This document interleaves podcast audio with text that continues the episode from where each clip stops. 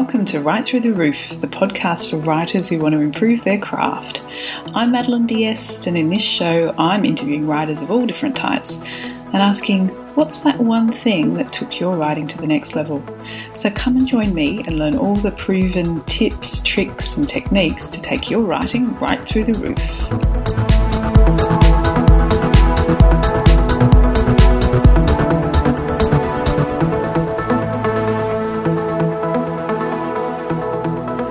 And welcome to Write Through the Roof.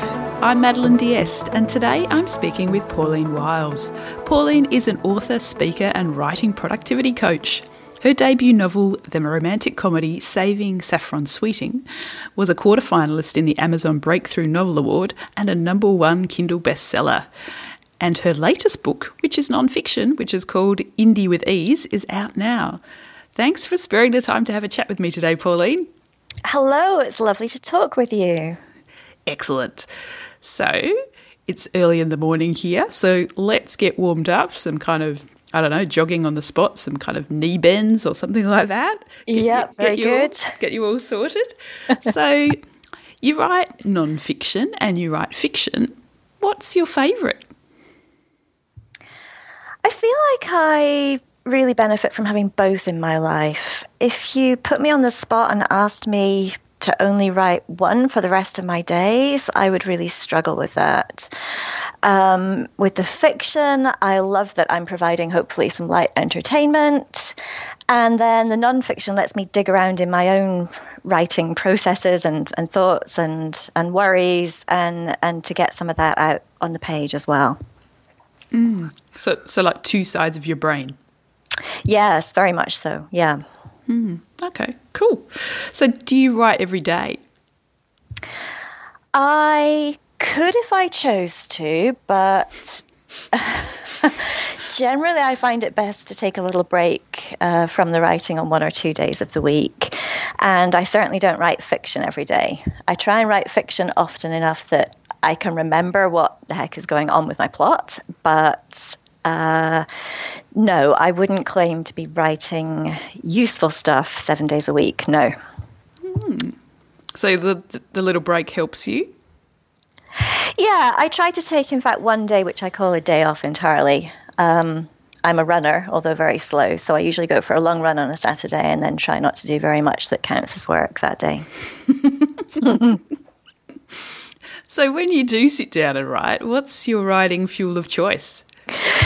It's usually a cup of tea. Your listeners might tell from my accent that I have British origins, and I never really found the taste for coffee. So, my favorite would be a, a cup of English tea with milk.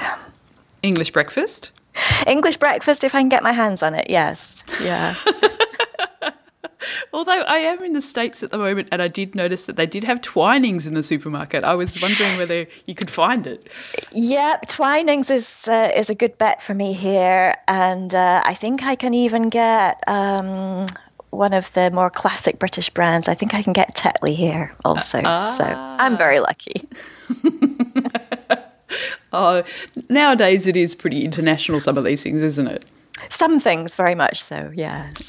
Is there anything you're specifically missing?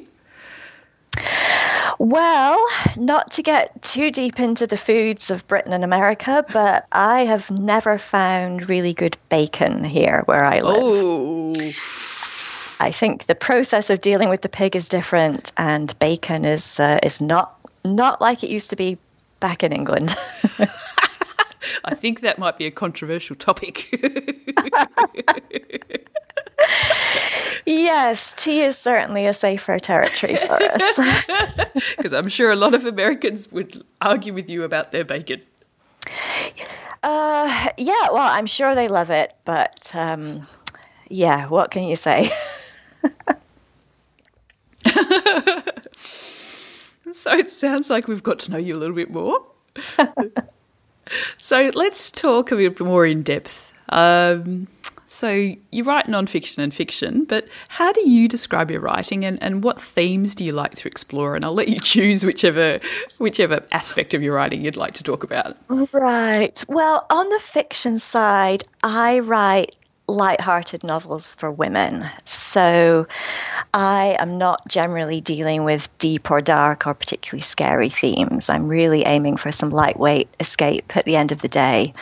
Um, but that said, I guess in three, the three novels I've published and the one that's coming up, um, the theme would be something around finding yourself as a person and really getting comfortable with your own needs and goals and personality before the romantic stuff sorts itself out. Mm. And then because I am British born but now living in the US, uh, most of my novels get curious about how British people see Americans, how the Americans see Brits, and the the uh, the quirky little cultural differences which really stand out to me now when I go back to England. I'm fascinated about how the average American tourist must find their their British experience. So, you when you go back now, you see your own home country through new eyes. Is that very much so? Yeah, it's it's lots of little things like you know the the type and the standard of bathrooms and plumbing and whether the shower has decent pressure. and even I'll be sitting on the plane and I'll ask for an orange juice and it will come at room temperature, which is very much the British way of serving juice. And and I'm, you know, I'm surprised that they haven't figured out that their American customers probably prefer their orange juice to be chilled and served with ice and mm. and so on. So really, really small things. And then yeah, because I've been away from England now, oh, I guess 13, 14 years, things have moved on there in terms of technology. So I always feel like a bit of a stranger when, when my phone doesn't work or, or my currency's expired or stuff like that. Hmm. And in terms of the nonfiction, what do you like to explore there? So, my nonfiction really centres around the topic of productivity for writers. And I go even further with that and I call it purposeful productivity. Because I think sometimes as writers, when we hear the term productivity, we think, oh, it's about writing every day, it's about maximizing your word count, it's about publishing four books a year, and so on and so on and so on. And I really prefer a much more thoughtful approach as to, well, what really makes us happy in the long term? What's sustainable? What can we work on?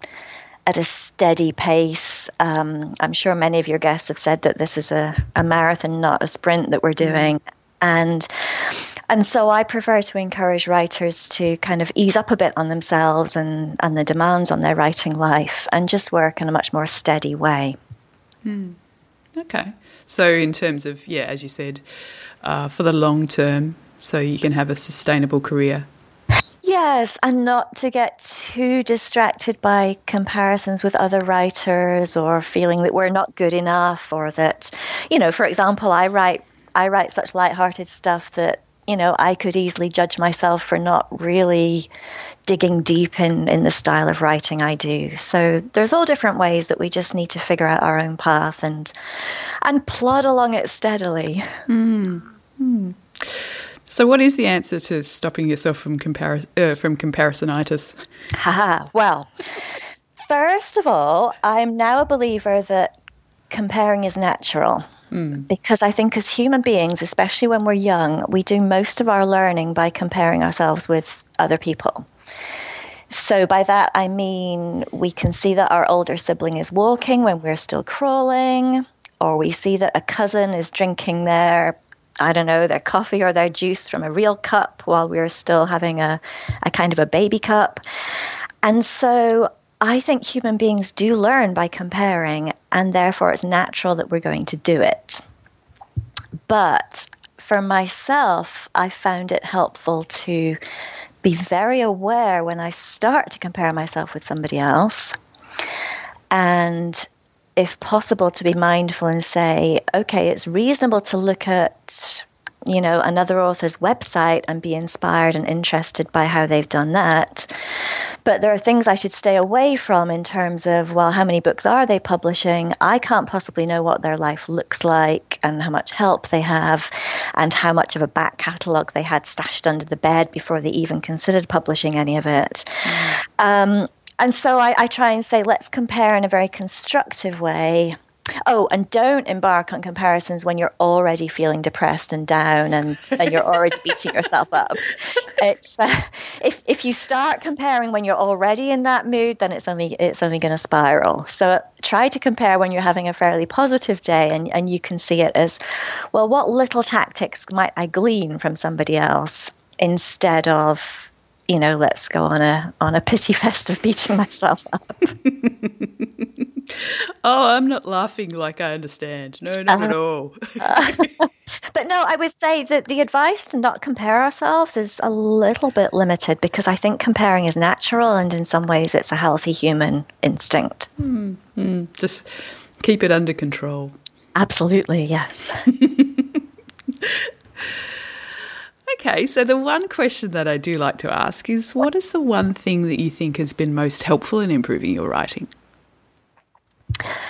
The short answer to that is that once I published a book which was aimed at helping other writers, I then felt honor bound to stick to some of my own advice. it's uh, it's quite shocking. So we just talked about comparisons, for example. I'm certainly not immune to to comparing myself and, and feeling dejected by that.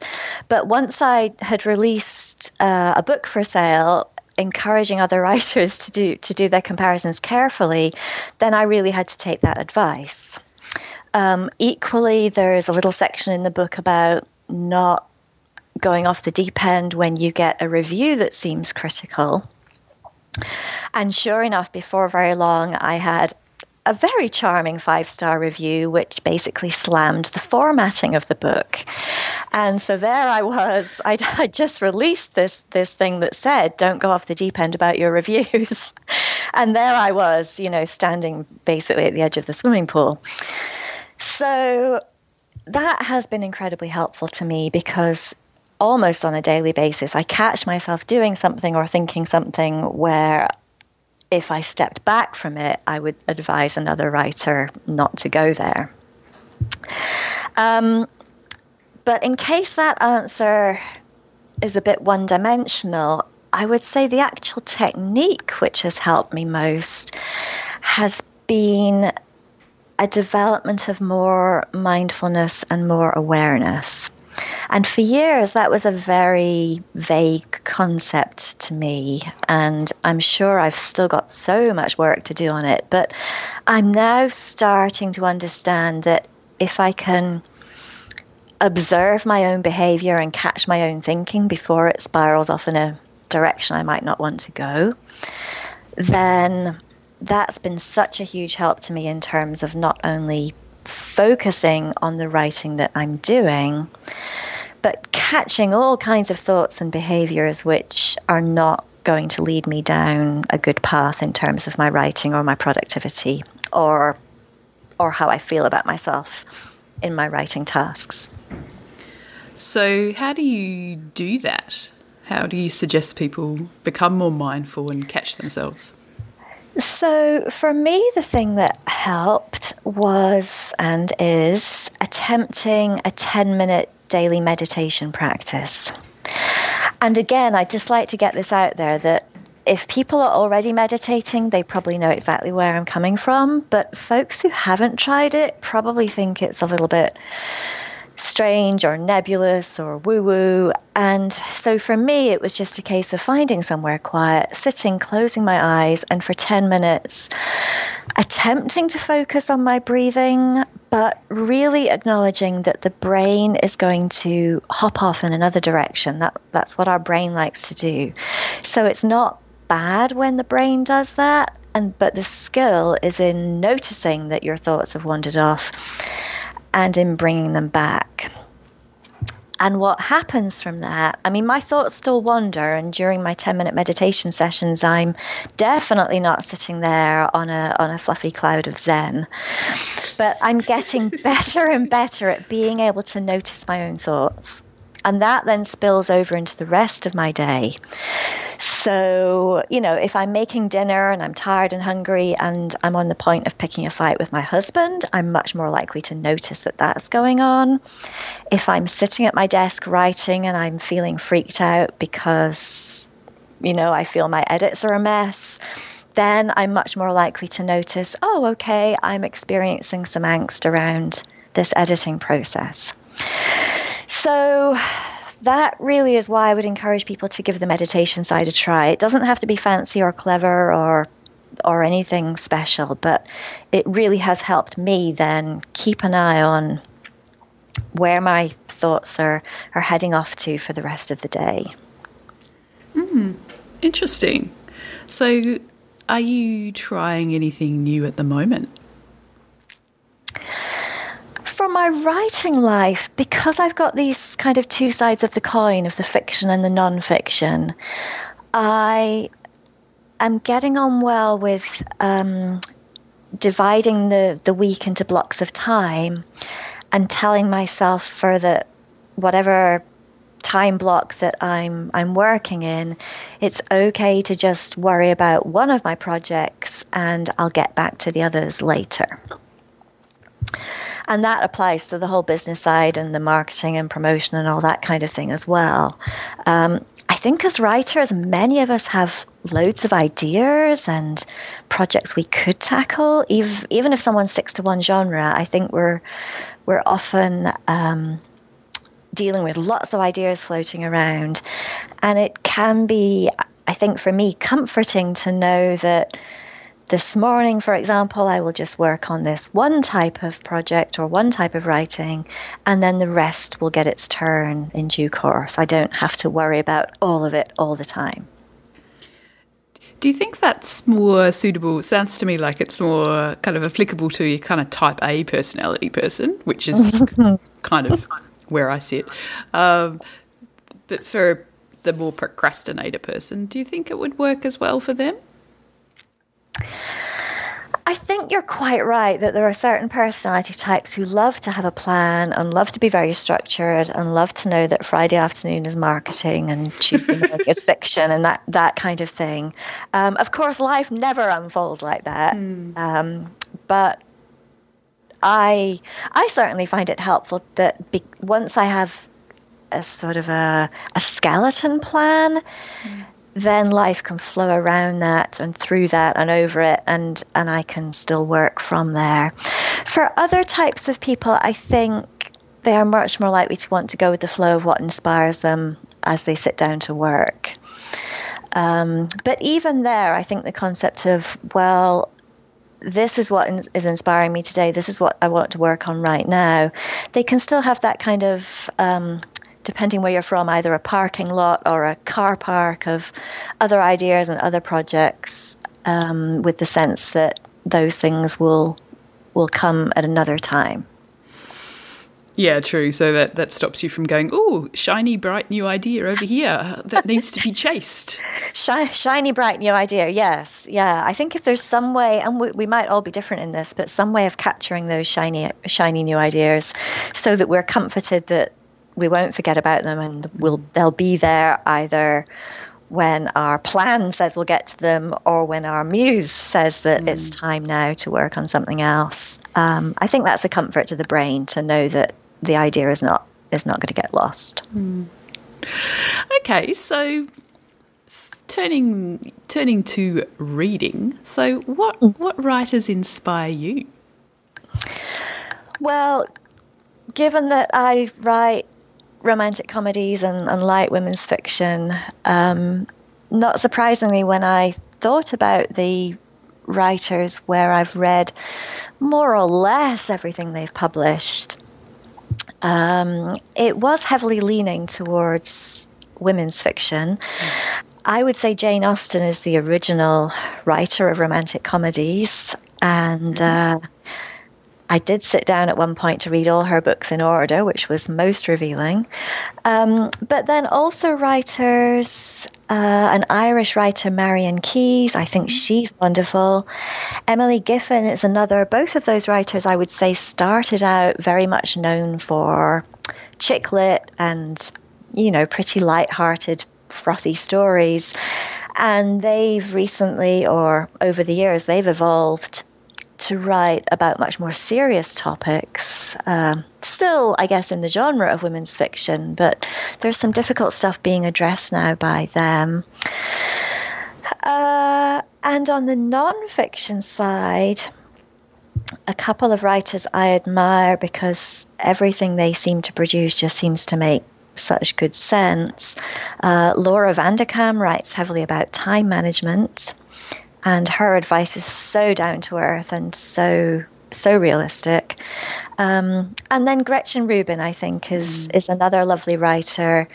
She, uh, you know, clearly adores reading herself and and has so much research and knowledge behind her. But she seems to come out with really good advice about knowing yourself rather than taking any one piece of prescriptive advice and assuming that it will work for every single human being. Mm. Yeah, so that's where, similarly, that's where I was coming from, where I asked that question about the procrastinators, because, yeah, I've read her Four Tendencies, isn't it? For yes. tendencies, and and to understand that not all of not all people are like us.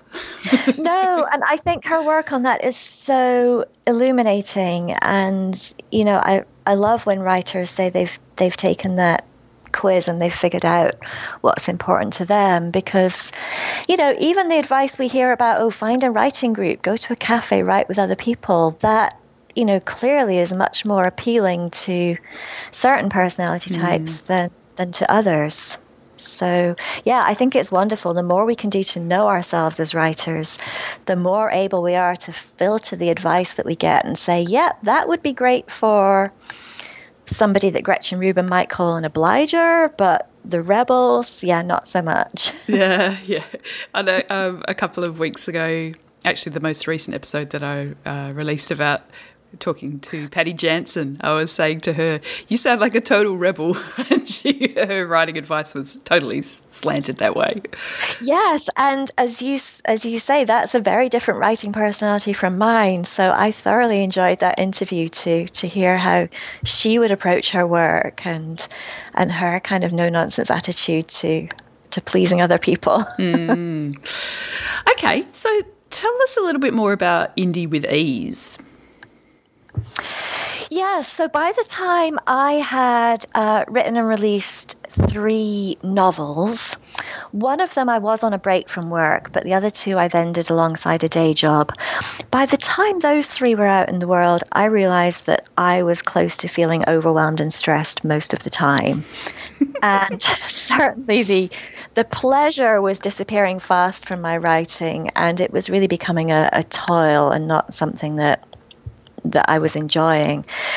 And so I took a break from writing novels and I embarked pretty much on a year of what I call experiments on myself to figure out which techniques might be helpful to help me slow down and get more purposeful and feel more serene about my well my life as a whole and, and the writing process in general and so, on the back of that, I wanted to take the learning which had helped me reclaim some of some of the the joy in the whole writing and publishing process to take some of that and make it available for other writers to benefit from. So that really is behind um, the driver behind Indie with Ease is to help other authors, and especially self published authors, feel a lot less stressed and a lot less overwhelmed about all the different tasks that, that we have to juggle. Mm. Okay. So you kind of a, a year of self experimentation, which led to this book. Yeah, and the book really isn't about how to self publish or the mechanics of how to get your work into the world it's much more about the kind of personal feelings that you'll be encountering, um, some of the mindset, the habits, uh, avoiding some of the pitfalls that that we've already talked about, like comparing with others and and feeling like we're not good enough. Um, so much more about the the kind of emotional side of of deciding to independently publish your work. Mm, great. So, thanks so much for your time. I think I'll start to wrap up now. Mm-hmm. So, what are you what are you working on right now? Uh, right now, I am editing my fourth novel. So it's sticking very much along the lines of the previous ones, which are set in a fictional English village. So I have a female protagonist who has um, some issues to deal with around her divorce and what, what people are saying about her. Uh, so that's called 10 Things My Husband Hated. and if I am purposeful and productive and don't tie myself in too many editing knots, then I'm looking at November to release that. Fantastic. And any other uh, non-fiction in the works? Well, the non-fiction uh, generally is shorter pieces right now. I blog about um, productivity for writers fairly regularly, and I'm in the process of producing a few short resources for writers, which uh, some of them are free, some of them are, are, paid, and they're on my website for people to download and enjoy. Which leads me on to the last question that I always ask, which is if people want to uh, keep in touch with you and find your work, where's the best place to find you online? Okay, yeah. So by far the best place is my website. It's paulinewiles.com.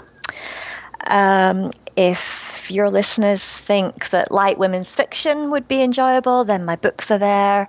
And yes, for writers, I have various resources. Uh, I think my most popular one is a free mini course to help us focus better on our writing. Mm, which we all need, of course.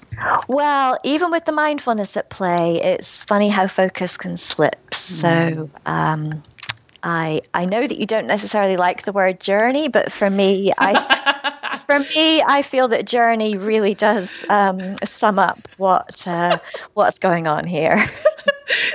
that weirds me out that you've obviously listened to a few of the interviews to know that I, I do. Yeah, I don't know. It's just it's just overused. feels feels very kind of I don't know. Uh, uh, the Voice or something, or like one of those shows.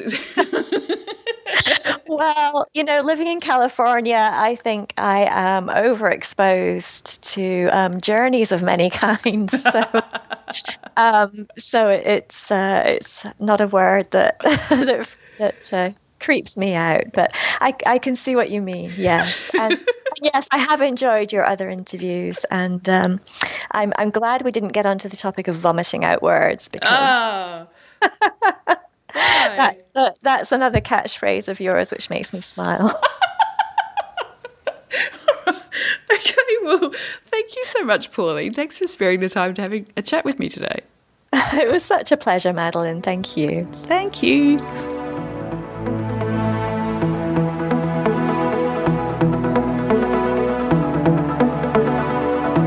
For listening to Write Through the Roof. If you enjoyed the show, please subscribe or spread the word by writing a review on your listening platform of choice. And if you'd like to get in contact with me, please go to madelinediest.com or madeline underscore diest on Twitter, no apostrophes. You can find the show notes for this episode on madelinediest.com under the Write Through the Roof tab. And until next time, what are you going to do to improve your writing this week?